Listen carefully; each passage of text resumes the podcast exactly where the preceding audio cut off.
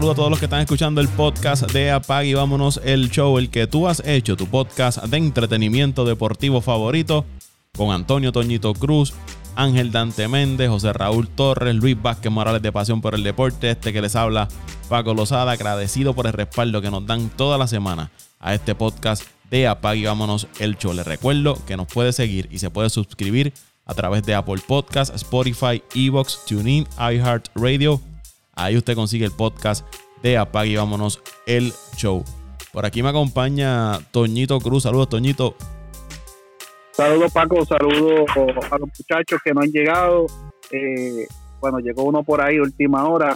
Eh, saludos a Ángel Dante Méndez, que, Ángel Dante Méndez, que acaba de llegar. Saludos a los que nos escuchan semana tras semana. Oye, te, lo viste ahí, te noto nervioso. Te, causa nerviosismo ver a Ante ah, aquí. Tiene que ver con lo que ocurrió entre los Cops y los Mets. Jamás en la vida, Paco. Lo que pasa es que estoy dándome una frita y ya tengo la lengua media trabajo. Eso es todo. Ah.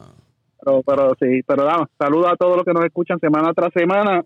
Eh, y añadiendo a eso que tú dijiste, nosotros nunca nos escondemos, usted sabe que nosotros siempre demos cara en las buenas y en las malas. Estamos aquí presentes y nunca nos quitamos.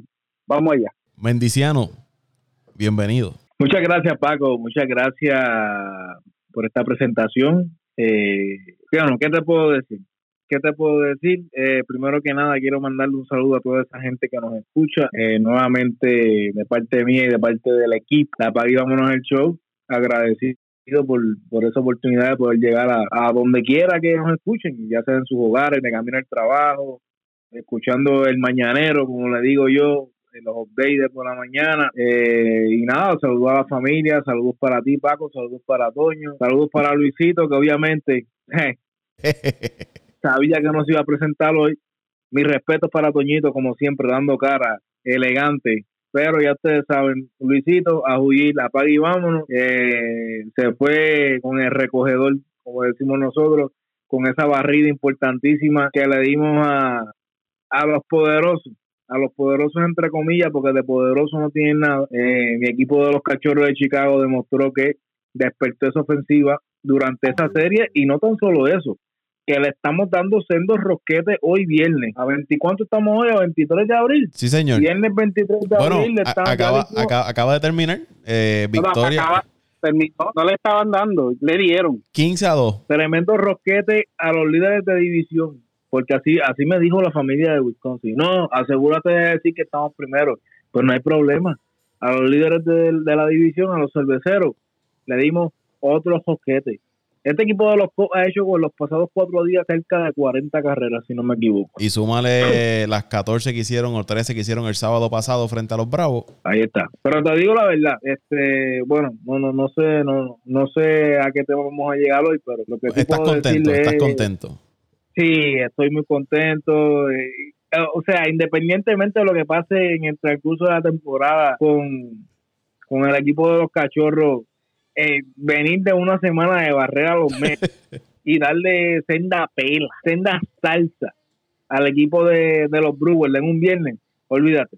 Vamos, esto, este programa promete. Vamos allá. By the way, los Cops están solamente a un juego detrás de los cerveceros de Milwaukee en esa división central. Así que se está cerrando la brecha ya en la central entre cerveceros y, y cachorros. Yo espero que José Raúl aparezca por ahí ya mismo y, y puede unirse a esta conversación. Antes de ir al béisbol de las grandes ligas, voy a aprovechar que está Dante aquí porque esta semana mucha noticia ocurriendo en, en el fútbol, en el soccer, como usted le quiera llamar, en el balompié. Con esto de la Superliga, una liga que se anunció Dante con bombos y platillos, expectativas altas, grandes clubes eh, que iban a formar parte de ella y en menos de 48 horas se derrumbó la Superliga. ¿Tú me puedes explicar y a los amigos que nos escuchan qué era este concepto de, de la Superliga y, y por qué se creó la, la, Superliga? Pues mira, Paco, rapidito. Esto es un tema que básicamente se, necesitaría tiempo eh, para poder ampliar sobre el tema. Yo he visto múltiples programas de cerca de sobre 3, 4 horas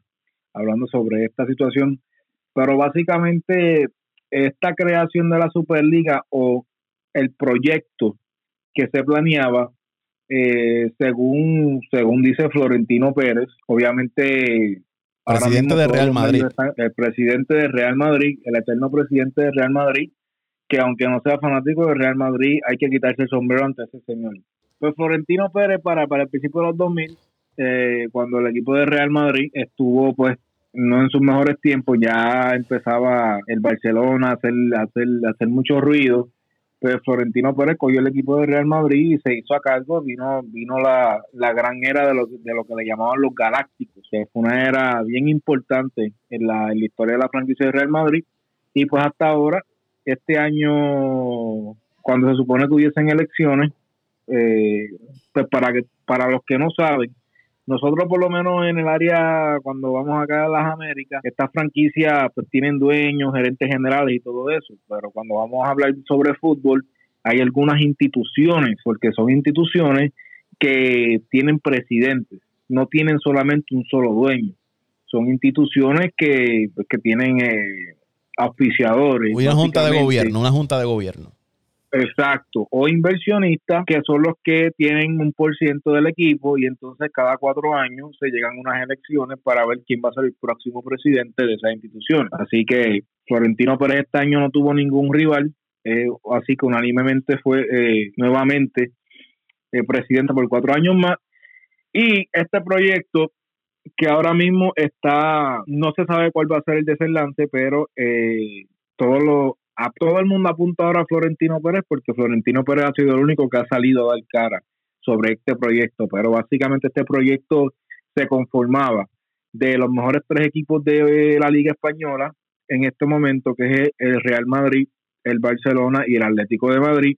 So, habían tres equipos de la Liga Italiana que estaban conformados por la Juventus, el Inter y el de Milán y el AC Milán. Y entonces estaban los equipos importantes de la liga o algunos de los pilares de la Liga Premier de Inglaterra, que eran el Manchester City, el Chelsea, el Manchester United, el Liverpool, el Arsenal y el Tottenham. Así que eran dos equipos los que estaban presentando este proyecto, obviamente comandados por los equipos más importantes del mundo que son el Barcelona y el Real Madrid. Y básicamente esta, esta Superliga lo que, lo que buscaba era hacer como una especie de torneo, Paco, y a los que nos escuchan, era sobre, eran 15 equipos que se supone que se conformaban. Pues sí, todavía tenían, eh, pensaban invitar al Bayern Múnich, pensaban invitar al Paris Saint Germain, que son otros de los clubes importantes a nivel mundial, y uno que otro que pudiese aparecer. Entonces se iba a comenzar con 15 equipos y entonces los otros 5 equipos iban a llegar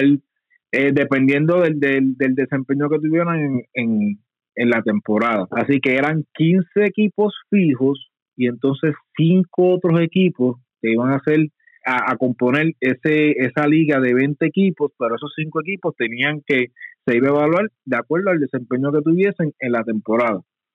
¿Qué pasa? El, el, aquí lo que plantea, o por lo, por lo que yo pude escuchar, porque la única persona, como te dije, que habló fue Florentino Pérez, lo que se plantea era que se buscaba que el equipo de eh, los grandes clubes pudiera recuperarse de pues, toda esta situación acerca del COVID.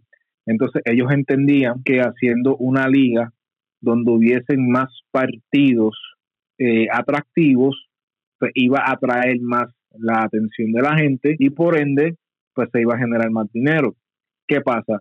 Esta Superliga se no iba a contar con la UEFA, que la UEFA eh, son los que es la organización de fútbol que, que, está a cargo de los equipos europeos y todos esos equipos pues son parte de la UEFA. Entonces esos equipos iban a salir de la UEFA y iban a generar posiblemente el doble, posiblemente el triple en ganancias y entonces no tenían que pagarle a la UEFA y ahí entonces es que sale la UEFA y dice, espérate, espérate, espérate, pero ¿qué, qué, va a hacer esta gente aquí? Ustedes están, este, ustedes como son los equipos más poderosos, lo que quieren es este dañar todo el fútbol y esto no puede ser así, entonces luego Florentino pues le, dice a la UEFA, no, que si ellos son un monopolio, o sea, un, un, un tirijado, por decirlo así. Y, te eh, pregunto, yo entendía que estos equipos iban a participar en ambas ligas. Iban a estar en la UEFA y iban a estar también en la, en la Superliga. Digo, la, la, UEFA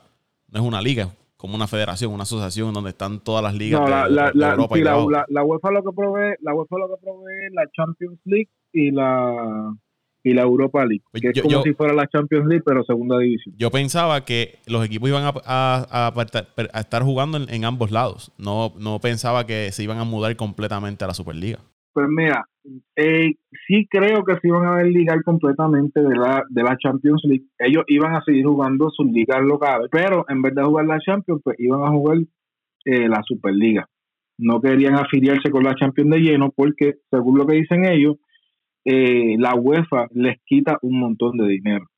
Entonces, ¿qué pasa? Lo que los equipos grandes plantean es que si ellos se nutren de todas esas ganancias, pueden suplirle a los equipos de abajo para que puedan tener ganancias también. Pero entonces ahí luego sale la UEFA y dice que pues que estos clubes grandes lo que quieren hacer es dañar el deporte, apoderarse del dinero, que están jugando con los fanáticos. Lo, para no entrar en, en, en esa en esas cuestiones, cuestiones políticas, básicamente, cuestiones políticas, ya tú sabes cómo brega, el presidente de la Liga Española también eh, opinó sobre eso, y entonces habían opiniones compartidas, usualmente en las redes sociales, eh, famosos deportistas hablando sobre si apoyaban, si no apoyaban la Superliga, etcétera, etcétera, etcétera. Bueno, yo vi hasta manifestaciones de, de, seguidores pidiendo a los equipos que se retiraran de la Superliga. Para hacer el cuento largo corto, como tú bien dices, eh, hubo equipos, básicamente fue en Inglaterra, que empezaron a hacer manifestaciones y, y bueno, al parecer no aguantaron la presión y terminaron eh, desligándose del proyecto pero hay que ver con qué repercusión viene esto, porque no se sabe si ellos firmaron algún tipo de contrato y hay que ver si vienen algunas demandas por ahí. Se rumora que la UEFA quiere suspender a Real Madrid y a la Juventus, es lo que se rumora, por un año de no participar en la Champions League. Todavía la Champions League de este año va a seguir. O sea, estoy hablando de que tres de los tres de los equipos que estaban en esa Superliga están este en semifinales de Champions League, que es el Chelsea, el City, y el Real Madrid. Y bueno, prácticamente todos los de Inglaterra se salieron. Ahora hay que ver eh, en estas próximas semanas cómo, cómo va a estar la cosa entre la UEFA y las personas pues que decidieron, porque hasta ahora Inglaterra ya no está, pero el Real Madrid y el Barcelona dicen que, que, van para adelante con el proyecto. Estamos hablando de dos de los clubes más importantes del mundo. Entonces se, se rumora, lo digo rumor, pero porque lo ha visto en muchos medios eh, por acá europeos, que dicen pues que posiblemente hubo puertas cerradas, acuerdos con esos equipos ingleses de la UEFA para, para pagarle más dinero, para que se salieran de, de ese acuerdo. O sea, con esto quiero decir básicamente que para los que no saben, eh, el equipo del Chelsea, por ejemplo, el, su dueño, el dueño del equipo de Chelsea, yo sé que es de, es ruso, no, no me sé el nombre ahora mismo, y el equipo de el Manchester City es de Qatar. Los, los dueños son los dueños son árabes. Así que estamos hablando, Paco, los muchachos estamos hablando de mucho dinero envuelto. Hay algo que se llama el tema del fair play, que es un tema que se rumora también que supuestamente la UEFA va a ceder un poco en ampliar ese fair play, lo que significa que eh, le da amplio espacio a los árabes, por lo menos los dueños de Qatar, de poder gastar más dinero en fichaje que este próximo verano, lo que no eh, lo que no beneficiaría a muchos de los equipos, porque pues este equipo tiene muchísimo dinero. Pero vamos a ver hasta dónde llega este esta situación, Pago. Como te digo, esto es un tema bien, bien, bien, bien, bien, bien, bien extenso eh, era básicamente la idea que tenía la Superliga era la nueva la nueva plataforma que sacó eh, la Champions para el 2024 se plantea que van a hacer un nuevo formato pero no tan solo eso Paco hay jugadores que se están quejando de que de que eh, de su tiempo de juego eh, que para cuándo van a ver por el bienestar de los jugadores al parecer se están quejando de que pues no hay durante todo este proceso y todos estos proyectos que están haciendo no, no se está cuidando eh, la salud ni se está velando por el bienestar de los jugadores. Así que eh, vamos a ver, está, está un poco caliente. Ahora en verano se viene la Eurocopa aquí también. So, hay, hay, hay muchas noticias por ahí pendientes sobre, sobre esta situación con la UEFA que va a estar, yo creo que en estas próximas semanas sabremos un poco más sobre eso. Para terminar con este tema, dos, dos puntos. Había leído y había escuchado que esta liga se había creado de cierta manera para tratar de tirarle un salvavidas económico al equipo del Barcelona. Y te pregunto a ti como seguidor de, del fútbol, ¿te gustaba esta idea o no te convencía mucho esto de, de la Superliga? Pues mira, Paco, lo primero es que básicamente te puedo decir en cuanto a lo de lo de tirarle una, una cortina al Barcelona, sí se sabe que el Barcelona está endeudado, pero básicamente todos estos, todos estos equipos están endeudados. Básicamente yo te diría que Real Madrid, el Barcelona, el Atlético de Madrid, si tú buscas ahora mismo sus su fianzas, son de estos equipos que están ahora mismo en negativo. Eh, el Atlético de Madrid, de hecho, también desistió de salirse, pero yo te diría que básicamente todo es por quedar bien con, con, con, con los fanáticos, con la fanaticada. Acuérdate que estamos en unos tiempos ahora mismo que tú no cuentas con fanáticos, así que el impacto que tú hagas en muchos de estos lugares no, no afecta directamente, aunque por ejemplo hayan, hayan habido manifestaciones, pero probablemente manifestaciones de cuánto, probablemente 3.000, 5.000 personas, no es lo mismo que tú tener 60.000 personas en un estadio haciéndote manifestaciones. Pero yo, fíjate, yo desde el punto de, de fanático del fútbol, a mí me gustaba la idea, Paco. A mí me gustaba la idea, te digo la verdad. Eh, sí, pues obviamente van a venir, van a venir eh, eh el comentario sobre que no, que este, que cómo tú vas a estar de acuerdo con eso, que estamos hablando de que van a haber 15 equipos fijos. Bueno, por algo se llama Superliga. Y entonces, exacto, y entonces estás premiando a estos, a estos 15 equipos que aunque ganen la liga o no ganen la liga, como quiera, como quiera tienen un puesto. Yo creo que esa era la manera por la cual ellos iban a empezar.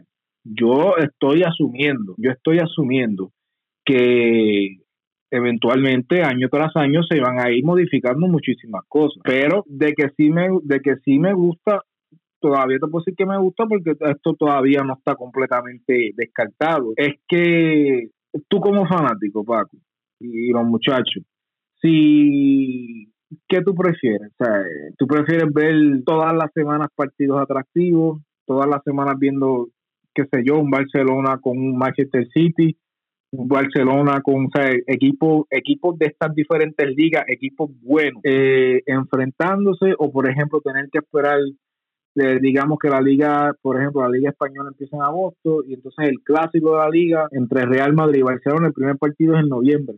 Dice, wow, contra, tengo que esperar casi cuatro meses para poder ver un partido que me atrae de la liga española. sin embargo, con este proyecto lo que estaban básicamente planteando era traer partidos atractivos toda la semana para los fanáticos. Y he, y he, visto este comentarios compartidos. Hay, hay muchas personas que le encanta el proyecto porque básicamente el que el que le gusta el deporte, Paco, lo que básicamente le interesa son ver partidos atractivos todo el tiempo. no los van a ver todo el tiempo, obviamente, porque hello, pero si tú me preguntas a mí, pues claro, yo prefiero ver toda la semana partidos atractivos. ya contrario. O sea, te voy a dar un ejemplo bien simple. Los que hablan, por ejemplo, nosotros, que tú, me, que tú me has visto muchas veces a mí hablando de la Champions, muchos fanáticos de la Champions empiezan a ver la Champions en febrero, que ahí es que ahí es que ellos dicen que empiezan la Champions de verdad, porque básicamente en estas fases de grupo no hay muchos partidos atractivos, lo cual la gente no, no, no sigue mucho. Como, como, como la NBA, la NBA que, que se ha comenzado a decir que la NBA comienza después de de Navidades o después del receso del juego de estrella. O hay unos que dicen que la verdadera NBA empieza en playoff. Exacto. Entonces, ahí es que entonces, pues tuve el aumento de, de, los ratings en los partidos, de los contratos y todo eso. Y pues, es, como te digo, es un tema complicado porque mucha gente tiene pues distintas opiniones, mucha gente que dice que, que están tratando de hacer con esa Superliga como si fuera una liga estadounidense. Eh, pero yo te digo, la super, el baloncesto europeo tiene una Superliga y la Superliga corre de lo más bien, Pago. Yo creo que pues eh, eh, es algo que, que eventualmente eh, yo creo que algún cambio tiene que haber en la, en la en el fútbol. Yo te diría hay muchos, por ejemplo, los amistosos, estos partidos que a veces están dos semanas jugando en las selecciones.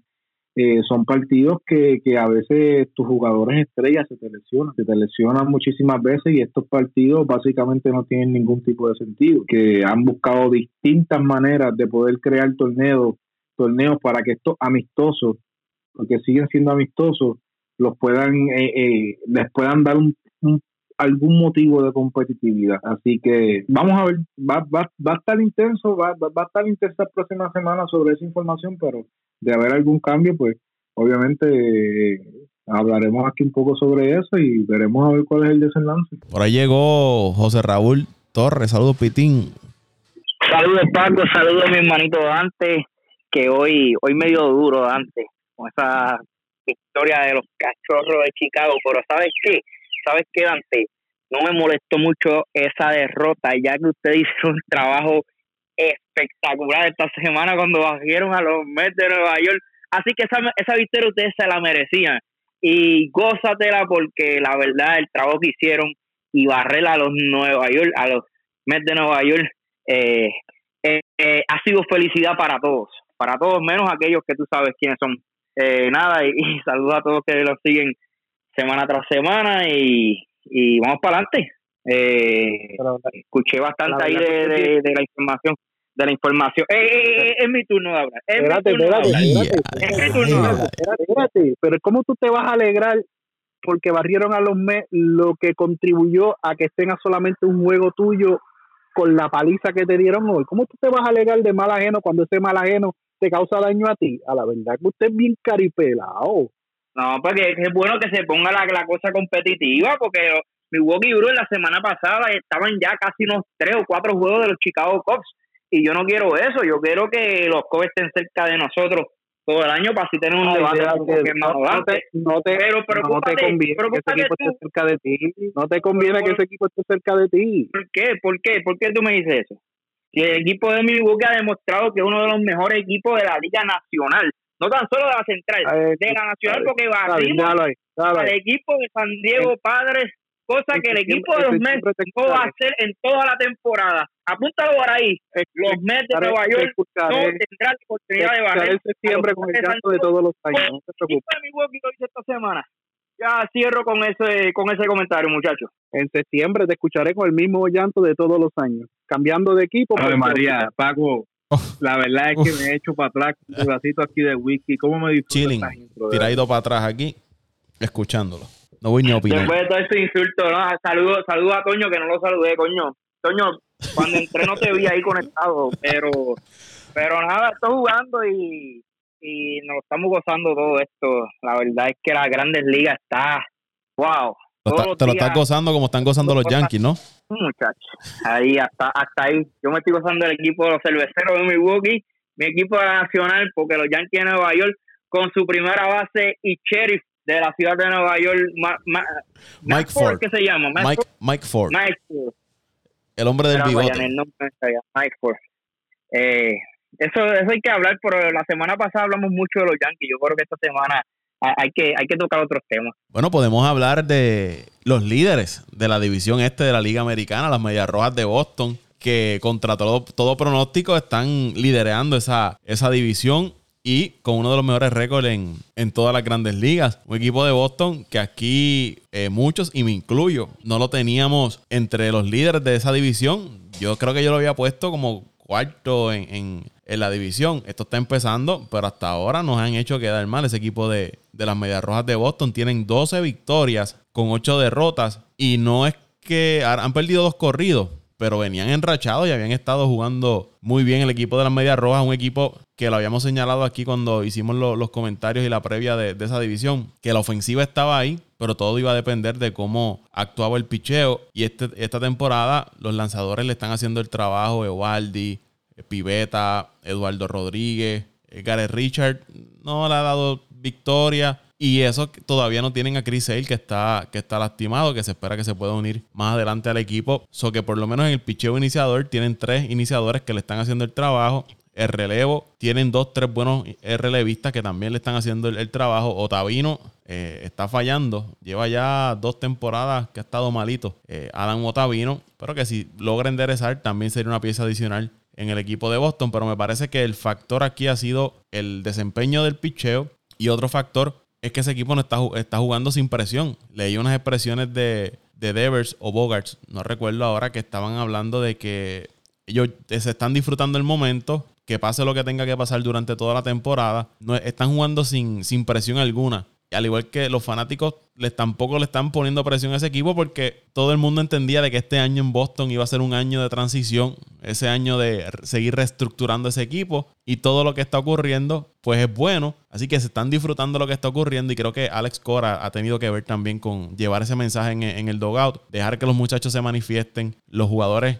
al parecer les gusta jugar para Alex Cora y, se ve eh, una actitud bien positiva en ese, en ese clubhouse del equipo de, de Boston se están disfrutando el momento. Los vi hasta en un carrito de cargar la ropa, eh, corriendo por el dogout, celebrando. Bueno, parecen nenes chiquitos en ese dogout del equipo de Boston, lo que habla muy bien de la química y la cultura que se está creando en ese, en ese dogout del equipo de, las Medias Rojas. Importante también las llegadas de jugadores como Kike Hernández, como Marwin González, jugadores que han tenido experiencia en playoff, en Serie Mundial, que les añade también ese equipo de, de las Medias Rojas, porque ese año del campeonato, del último campeonato, son muy pocos los, los que quedan en ese roster. Y la gran inicio de temporada que está teniendo JD Martínez. Si comparamos a JD Martínez de la temporada pasada, que en 54 partidos conectó 7 cuadrangulares y remolcó 27 carreras, y en esta temporada, en un total de 18 juegos, ya tiene 20 remolcadas y ha conectado 6 cuadrangulares, está entre los líderes en varias categorías en las grandes ligas. Me parecen que esos tres factores, el picheo, la química que ha tenido eh, los jugadores en el dugout junto a Alex Cora y el desempeño al bate que está teniendo JD Martínez son los que han contribuido a, que este equipo de las Medias Rojas esté contra todo pronóstico y contra los fanáticos de los Yankees liderando esa división este de la Liga Americana. Bueno, supongo que, tendré que, decir algo, eh, aunque no quiera. Pero la primera semana hablamos de eso, y no sé si ustedes recuerdan, muchachos, uno de los equipos que yo había escogido, eh, que me había sorprendido su comienzo, fue Boston, porque había entrado con tres derrotas y luego eh, sacó, bueno, en ese momento creo que sacó unas cinco victorias consecutivas, que eh, desde ese momento yo dije, oye, hay que contar con este equipo, cosa de que ninguno de nosotros, ¿verdad?, lo había puesto ni en la conversación de de la primera posición, de la, de la tercera, ni la segunda, ni la, ni la primera posición. Por lo menos este servidor que está aquí lo había puesto cuarto. Eh, y no porque, no porque es el equipo de Boston y yo soy yanquista, sino por la realidad del caso es que Toronto tiene tremendo equipo. Yo entiendo que Toronto tiene mejor roster que el equipo de, de Boston y el equipo de Tampa Bay, que es un equipo que siempre hay que contar con ellos. Y ahí están también, están en la pelea, gracias a los Yankees, claro, que de hecho también lo dije a principio de temporada, que había que contar con la cantidad de juegos que, que, el equipo de Tampa tiene con, contra el equipo de los Yankees. Había que sumarle todos esos juegos prácticamente. Juegan 20 eh, y le ganan 16. Porque se ganan 16, entonces ya había que contar con esas 16 victorias, 16 victorias que el equipo de Tampa tiene por encima, ¿verdad? Por delante a los demás equipos, a los, a los demás equipos de la división. Pero nada, eh, contento por lo menos, ¿verdad? Con el puertorriqueño Alex Cora, porque está haciendo un tremendo trabajo. Eh, Quique Hernández, eh, eh, tengo que decir que este equipo de Boston, aunque, ¿verdad? No, no lo soporto, han buscado, siguen buscando jugadores puertorriqueños eh, que complementen su, su plantilla y tipos que hacen el trabajo. Quique Hernández, eh, la segunda base que se me escapa ahora en mi nombre, que creo es Cristian Arroyo. Cristian Arroyo. Creo que se llama. Este, el catcher, Vázquez y también tiene su prospecto Durán, que se dice que puede subir este año, que participó en la, en la Liga Profesional de Puerto Rico y en la Serie del Caribe con, con el equipo de, los criollos de Cagua. Este, nada, la verdad del caso es que, hay que contar con ellos. Yo no creo todavía que terminen por encima del equipo de Toronto ni ni por encima del equipo de los Yankees, pero todo puede pasar y así es el béisbol. Eh, y como tú acabas de decir, se están disfrutando el momento y, y pues bien merecido porque han tenido un buen un buen comienzo. Esto no aparece, así que oye, yo rapidito ahí añadir a lo que hizo Raúl. Eh, tremenda sorpresa de esta de, las medias rojas de Boston. Están por ahí las amistades fanáticas de esas medias rojas están revueltas haciendo fiestas. Sí, de, que hay que decir que usualmente estos equipos de Boston, no importa el año, siempre empiezan calientes. No, y cuando menos tú te lo esperas, el, el roster que tú menos te lo esperas y el año que tú los das a llegar último, ese es el año que ellos se meten hasta abajo. Sí, por ejemplo, durante, durante, durante abril y mayo, el equipo de Boston juega bien. Ahora, hay que decir las cosas como son. Nosotros no esperábamos eh, que con, yo diría que este equipo de Boston no tiene tantos recursos. Eh, tiene uno que otro, tiene jugadores que son hasta utility players, porque yo te digo que yo te digo que yo catalogo a Kike Hernández como un utility player y está, y está viendo más tiempo de juego con Alex Cora y están haciendo el trabajo. Entonces, como tú añadiste, Paco, el picheo está le está funcionando y hay que decir que no está Chris Sale tampoco, que son cosas que, que, hay que ver de cerca, porque si este equipo de Boston está cerca de la tabla para mediados de julio, eh, cuando venga Chris Sale hay que y cuando venga Chris Sale y hay que ver el tipo de escenario que está este equipo de Boston porque que no que nadie se sorprenda si el equipo de Boston hace movidas eh, si ven que tienen algún tipo de oportunidad para poder eh, entrar a playoff. Así que y hay que darle mención, mención honorífica a Alex Cora.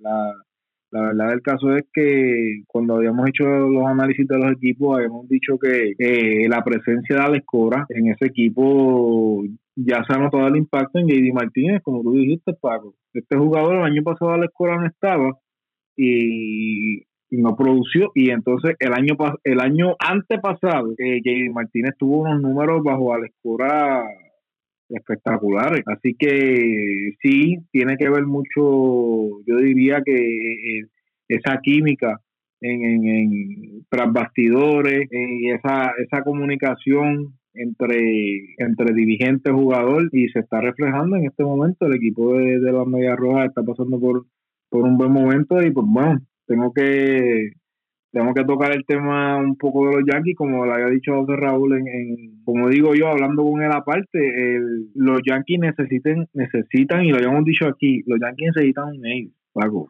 Los Yankees necesitan otro pitcher que ayude a Gary Cole, porque si ese pitcher no llega, eh, la situación va a estar bien difícil. Con, con estos equipos como Toronto, eh, el mismo Tampa Bay, constantemente teniendo buenas series con los Yankees, necesitan otro ace para poder eh, defenderse de esos partidos complicados en la división. Porque yo no creo que la amenaza directa de los Yankees sea eh, las otras divisiones. La amenaza directa de los Yankees está ahí. Los juegos difíciles están en su propia división. Así que yo insisto en que los Yankees necesitan salir a buscar eh, un cambio, pero para allá, para poder traer la ayuda a Gary Cole, porque realmente cuando tú buscas en el papel eh, la rotación de los Yankees, no, no, a mí no convence a nadie. Por lo menos a mí en lo personal a mí no a mí a mí no me convence. O sea, fuera de Gareth Cole, yo yo no veo ningún iniciador ahí que tú digas, contra este, este jugador te puede ganar 13, 14 juegos. y estamos hablando de que son 162 partidos. Y Gareth Cole no puede tirar 80. Así que está interesante, está interesante esta división. Siempre esta división es una de las más atractivas, año tras año. Es una de las mejores divisiones en, en las grandes ligas por, por todo lo por todo lo que por todo lo que brinda por todo lo que está en la mesa así que hay que seguiremos seguiremos viendo de esta división Mira, añadiendo eso de Dante bien interesante y estoy, y estoy de acuerdo con él de que la división de que los Yankees eh, se encuentran en una división que prácticamente esas son sus su, como como como te lo había dicho antes ahora se me escapó la, la palabra que tú utilizaste que son son, los, equipos, ¿verdad? Que, posiblemente sean los equipos más fuertes de la liga. Añadiendo a eso, Toronto y el equipo de Tampa Bay, lo que preocupa a nosotros, los fanáticos los Yankees, es que no, no, están, no están jugando su mejor béisbol y no están con sus piezas, con sus mejores piezas. El equipo de Tampa tiene jugadores, especialmente avanzadores, fuera, eh, que no están ahora mismo participando. Y el equipo de Toronto, para mí, eh, el día que llegue George Springer, esa alineación se va a poner más complicada y, le va a dar un giro eh, más fuerte y, y, y, yo estoy seguro de que este equipo de Toronto con George Springer va a ser mucho mejor de lo que es ahora y tampoco están jugando su mejor béisbol. Villo no está teniendo una, un buen comienzo, eh, está por ahí, creo que Siemens tampoco había tenido un buen comienzo. Tienen peloteros que yo sé que en algún momento van a despertar. El mismo Ryu no, no lanzó muy bien la, la vez pasada. Eh, que estos equipos no están al 100 todavía y eso es preocupante para el equipo de los Yankees. Bueno, si yo no, no me equivoco, yo creo que el único que dio esperanza a Boston cuando hicimos el análisis fue yo, que creo que lo puse en tercero. Y no me sorprende, no me sorprende que estén allí porque lo hemos hablado. Eh, Alex Cora es, una, una, pieza clave en cualquier lado. Su, su manera de, interactuar con los peloteros, de su manera de, de, de sacarle el máximo provecho a cualquier jugador. Yo recuerdo que hubo uno aquí que dijo que Quique Hernández como jugador de todos los días no iba a producir y Quique Hernández está produciendo mucho más de lo que producía viniendo del banco de y lo sigo diciendo y lo, sigo diciendo y lo sigo diciendo y lo dije ahora mismo lo dije ahora mismo igual que Marwin González Marwin González está produciendo mucho más de lo que estaba haciendo en otros equipos viniendo del banco y jugando dos juegos sí uno no un juego sí un juego no ¿me entiendes?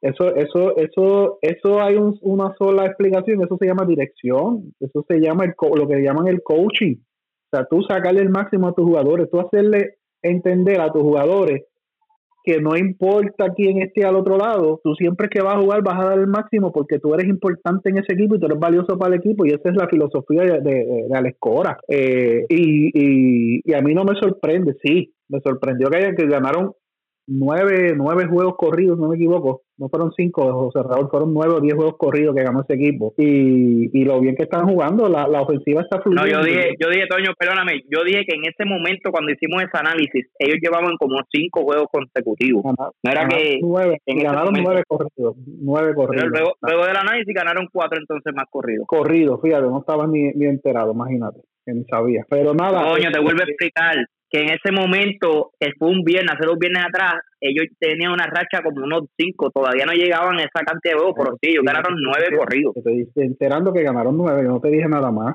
Ay, mi madre, vamos arriba.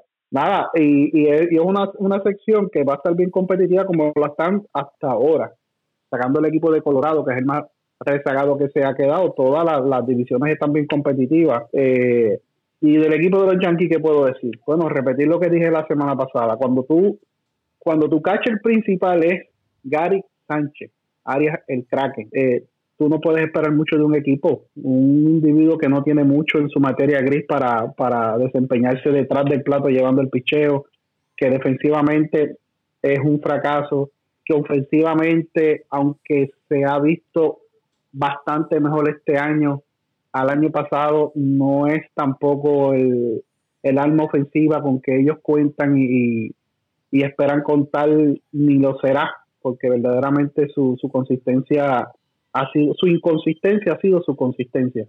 Eh, Gary Sánchez la van a pasar muy mal eh, ellos se corrieron eh, la chance como uno dice ellos se tomaron el riesgo con Kluber eh, hasta ahora Kluber no se ha desempeñado como ellos esperan, pero hay que darle tiempo. Kluber llevaba mucho tiempo sin lanzar, de tener una lesión grave.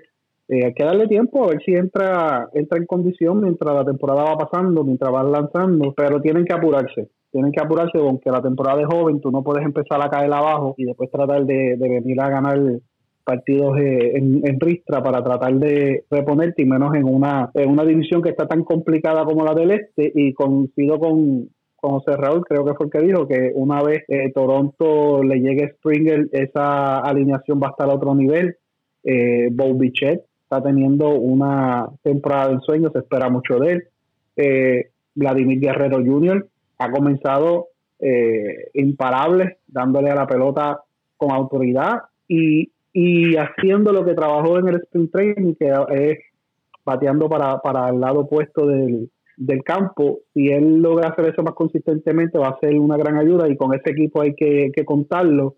Y el picheo va a enderezar, porque ya lo habíamos hablado que el picheo de, Toronto no es un picheo muy dominante, es un picheo que necesita que le hagan de cuatro a cinco carreras más o menos por juego, porque ellos permiten tres carreras tres, tres carreras altas, tres y pico altos entre cuatro, o sea que necesitan un poquito más de, de apoyo ofensivo, pero es que esta temporada ha, comenzado un poquito atípica y ha, quedado, ha hecho quedar mal a los expertos. Si, si, si recordamos lo que estuvimos hablando los otros días, que de las seis divisiones, habían cuatro equipos que estaban liderando las divisiones que no estaban en el análisis de nadie para estar entre los primeros dos.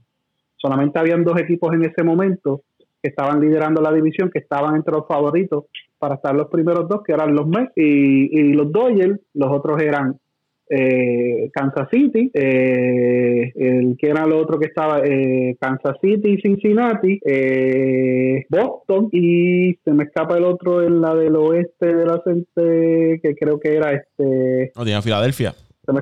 no, Filadelfia no estaba primero, era el otro en, el oeste, en el oeste de la americana. Creo que el que estaba en ese tiempo primero no Seattle, era. Seattle. Seattle, exacto, Seattle.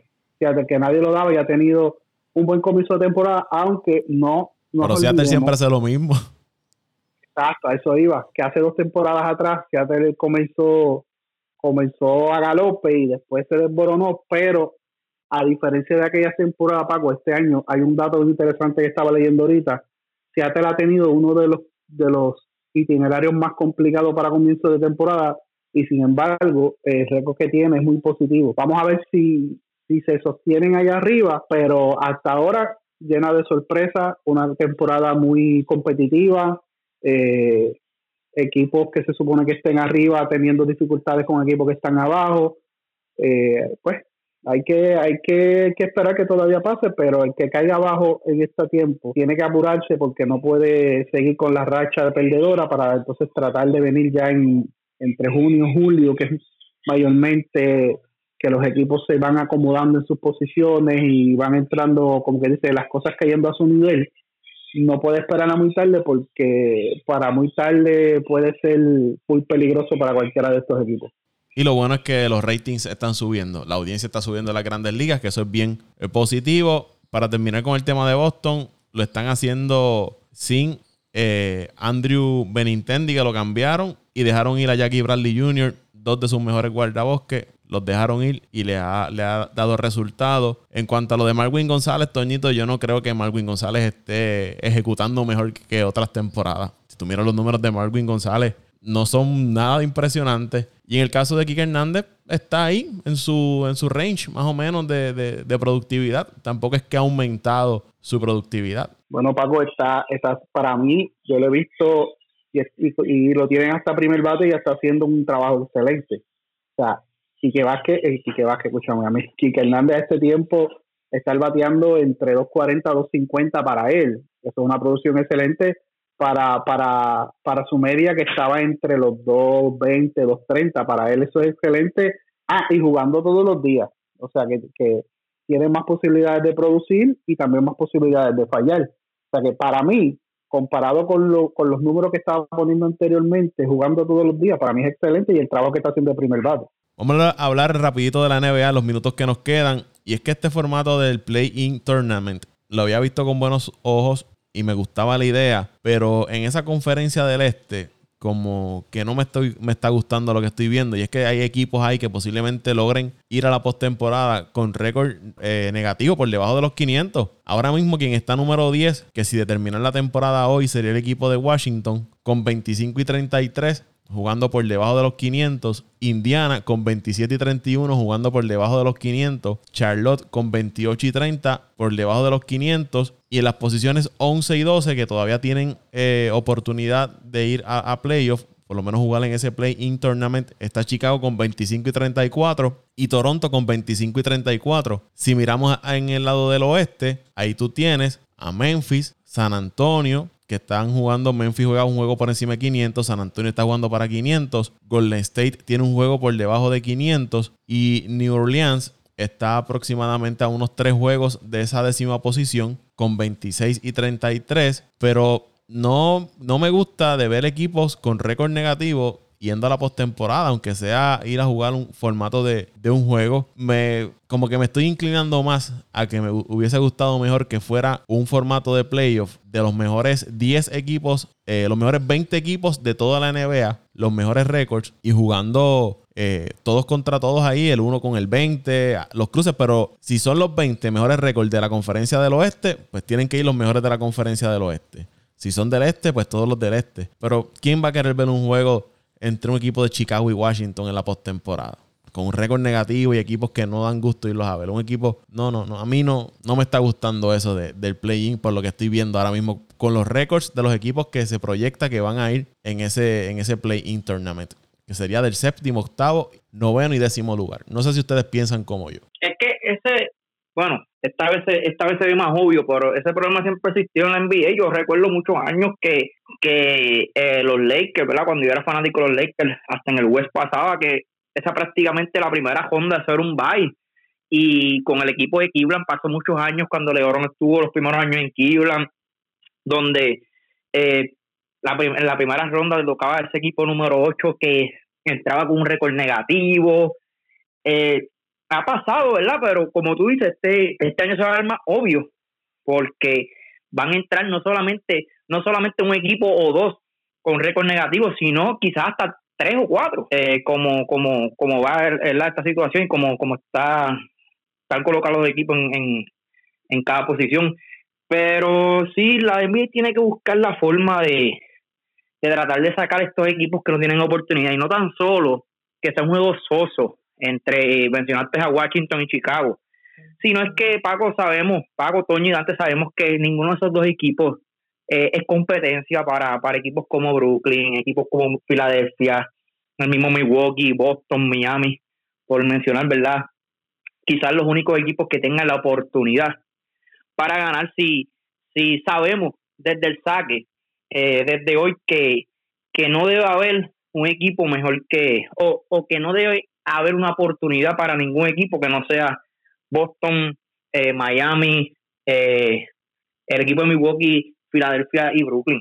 Este, y la, NBA tiene que, tratar de, ¿verdad? de, hacer un cambio, un ajuste a eso, dejar de, de, de colocar equipos o dejar de permitir de, entrar a equipos con, récord negativo, con equipos que no tengan nada de oportunidad, que prácticamente van a ir a perder tiempo en esa primera ronda. Que quizás le sirve para el a los fanáticos y seguidores de esos equipos, pero no te van a representar eh, calidad competitiva en el producto que tú le vas a presentar al resto de los fanáticos. Quizás para pues, Chicago, Washington, esas ciudades pues tendrán ahí eh, cierta alegría a esos seguidores de ver a su equipo eh, en postemporada, aunque sea un juego, y estos equipos darse un golpe de pecho. Y, cuando vayan a la historia, eh, los Bulls de Chicago fueron a los playoffs en el año 2000, la temporada 2020-2021. Sí, pero entraron con un récord negativo, jugaron solamente un partido y se eliminaron. Eso no, yo no me sentiría orgulloso de eso. Yo creo que ellos están tratando de emular lo que lo que ha pasado en el en el NFL y en las grandes ligas, donde abrieron abrieron su formato y, la cantidad de equipos que entraban a los playoffs a través de los wildcards, el caso de las grandes ligas, que una vez abrió el wildcard, estos equipos que se quedaban con, con buen récord, pero no tenían la oportunidad porque la división que estaban era tan competitiva eh, y se quedaban afuera, aun cuando tenían igual récord o hasta mejor récord que muchos que ganaban otra división, eh, darles oportunidad de ir, de ir a, a, los playoffs y muchos equipos de estos sabemos que han ido que llegaron a, a entraron por Wildcard y han quedado campeones.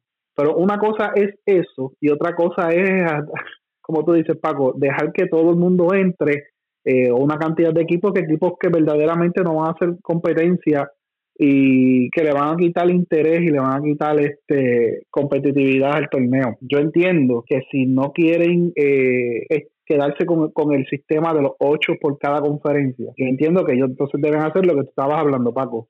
Los mejores equipos por marca global, pues entonces son los equipos que entran. Ah, que si de los de los 15 equipos o de los 20 equipos que van a entrar, hay 12 del, del oeste y 8 nada más del este, pues, pues entonces el este tiene que encargarse de subir su nivel de juego. Pero, pero ahí coincidimos. Entiendo que, eso es lo que ellos querían hacer, aumentar la cantidad de equipos para tratar de aumentar pues, la posibilidad de equipo, alargar un poco más la temporada o darle oportunidad a estos equipos que se quedaban rezagados por X y razón.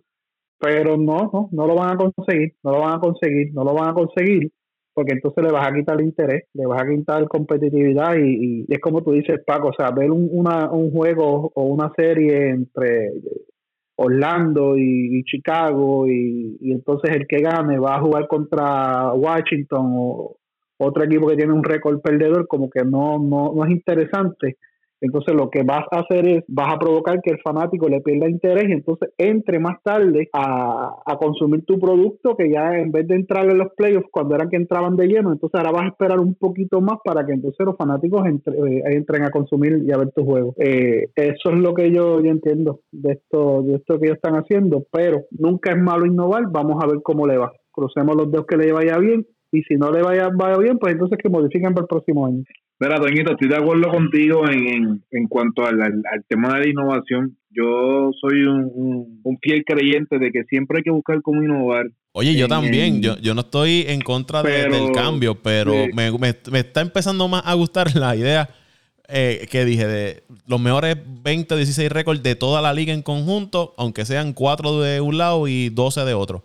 Pero esto del playing tournament, como que. Mm, no, no. Y, y, no, y vuelvo y te digo, Paco. O sea, a mí me gusta la innovación siempre y cuando tenga sentido. Pero es como tú dices, cuando se llega a un punto de que tú estás premiando a un equipo que gana 25 juegos y pierde más de 45 para buscarse un puesto de playoff, pues entonces a algo anda mal. Y algo anda mal es que sencillamente no existe eh, una cantidad X de equipos que puedan mantener un alto nivel. ¿Y cómo se refleja ese alto nivel? Se refleja, pues obviamente, en los récords que tengan los equipos. Yo te digo más, yo no me voy 20, yo me voy menos, porque la realidad del caso es que la NBA ahora mismo eh, eh, no, o sea, no tiene 20 equipos competitivos, es la realidad del caso. Entonces tú, tú vas a, eh, sí, que tú veías otros años, que tú veías ver, como dijo como dijo Toño, que tú podías ver offset, que, que, que tú veías que el octavo este le ganaba le ganaba el primero. Posiblemente sé que porque quedó octavo durante toda la temporada no tuvo su jugador estrella, llegó ese jugador estrella cuando entraron a playoff y entonces le sacaron esa serie al, al mejor equipo. Pero es que eso no pasa todos los años. Entonces, cuando tú tratas de hacer eso, por ejemplo, en el béisbol, pues, es más, eh, no es tan predecible, el béisbol es más complicado, el béisbol es un deporte que, que, que pueden pasar muchas cosas, como el año pasado, como lo como Miami eliminó a Chicago, que era algo que, que no estaba, o sea, nadie tenía Miami ganando a los por darte un ejemplo. Pero en, en, en baloncesto es, o eh, tú sabes que el equipo de Washington no le va a ganar a Milwaukee, no le va a ganar a Filadelfia, no le va a ganar a Brooklyn. Entonces, eh, eh, estás como que alargando más la temporada sin, sin razón alguna. Pues entonces, si quieres alargar más la temporada, pues entonces extiende el número de partidos y acorta los, y acorta los partidos de playoff, acorta la serie, en vez de irte a, a qué sé yo, a, a 10, este, 12 equipos, vete con los mejores seis de cada conferencia y ya, y brega por ahí para abajo. Y entonces, qué sé yo, te inventarás algo de un bayo, que, que no creo que pase, pero eh, eh, yo creo que esta cantidad excesiva de equipos no a mí como a mí como fanático no me llena, porque como tú dices, ¿quién, quién quiere ver una serie de Brooklyn con con, con Washington o con Orlando. O sea, e, esto no es atractivo, esto no ayuda, o sea,